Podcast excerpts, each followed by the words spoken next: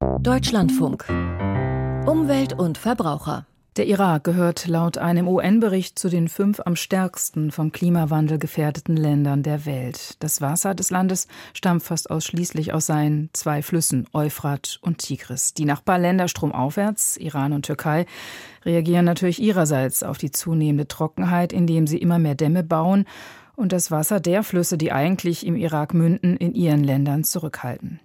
Das sogenannte Hammer-Marschland, ein UNESCO-Weltkulturerbe im Süden des Iraks, durchzogen von tausenden Wasserkanälen, ist inzwischen extrem von den Folgen des Klimawandels bedroht. Anna Osius war für uns vor Ort. Nur das leise Plätschern der Ruder im Wasser ist zu hören. Wasserbüffel schwimmen prusten vorbei. Die Sumpflandschaft im Süden des Iraks ist ein Naturparadies, einzigartig im Mittleren Osten. Einst galt diese Region als Garten Eden, das Venedig des Orients, ein Lebensraum für Mensch und Tier im Einklang mit der Natur. Doch das Paradies ist in Gefahr.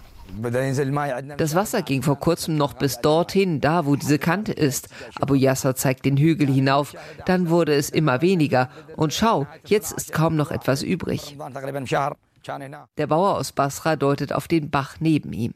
55 Wasserbüffel besitzt er. Vom Verkauf der Milch lebt die ganze Familie. Doch der Lebensraum der Tiere schrumpft. Die Pegelstände in der Marschlandschaft sind dramatisch gesunken. Wenn die Büffel bald ihre Jungen zur Welt bringen, ist vielleicht gar kein Wasser mehr da. Dabei brauchen die Kälber doch noch mehr Wasser als die älteren Büffel. Wir sind sehr verzweifelt.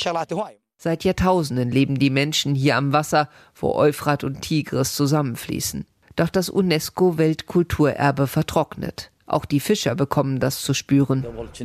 Früher haben wir bis zu 100 Kilo Fisch hier rausgeholt, erzählt Fischer Hasser. Heute nur 30 Kilo, oft nur 25. Aber wo sollen wir denn hin? Auch unsere Vorfahren waren schon hier.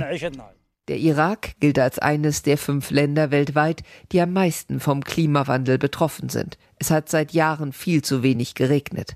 Dazu kommen politische Einflüsse. Staudammprojekte in den Nachbarländern Türkei und Iran graben dem Irak buchstäblich das Wasser ab. Die Pegelstände der berühmten Flüsse Euphrat und Tigris sind dramatisch gesunken. Wenn die Entwicklung so weitergeht, hat das Zweistromland bald keine Flüsse mehr. Das Marschland wird sich in eine Wüste verwandeln, so dieser Umweltschützer, vor allem wegen des Klimawandels. Es gibt kaum noch Regen, die heißen Temperaturen steigen weiter. Wir kriegen den Treibhauseffekt voll ab. Dazu kommt, das Wasser, das im Süden überhaupt noch ankommt, ist stark verschmutzt. Fünf Millionen Kubikmeter Abwasser leiten die Iraker täglich in die Zuflüsse des Tigris. Menschen werden krank. Und die Tiere leiden unter dem gestiegenen Salzgehalt in den Sümpfen. Im ganzen Irak spüren die Menschen den Klimawandel dramatisch. Temperaturen von über 50 Grad im Sommer sind keine Seltenheit. Bauern müssen ihre Felder aufgeben, Obstbaumplantagen verwildern, weil sie aufgrund des Wassermangels keine Erträge mehr bringen. Menschen ziehen aus den Dörfern in die Städte, Landstriche veröden. Einige Bauern bauen bereits Kakteen an, weil es das einzige ist, was auf dem ausgedörrten Boden noch wächst. Auch in der Marschlandschaft im Süden sieht Bauer Abu Yasser keine Zukunft mehr. Ich werde gehen und nicht nur ich. Wenn das so weitergeht hier, ist bald niemand mehr da. Von der Dürre im Süden des Iraks berichtete Anna Osius.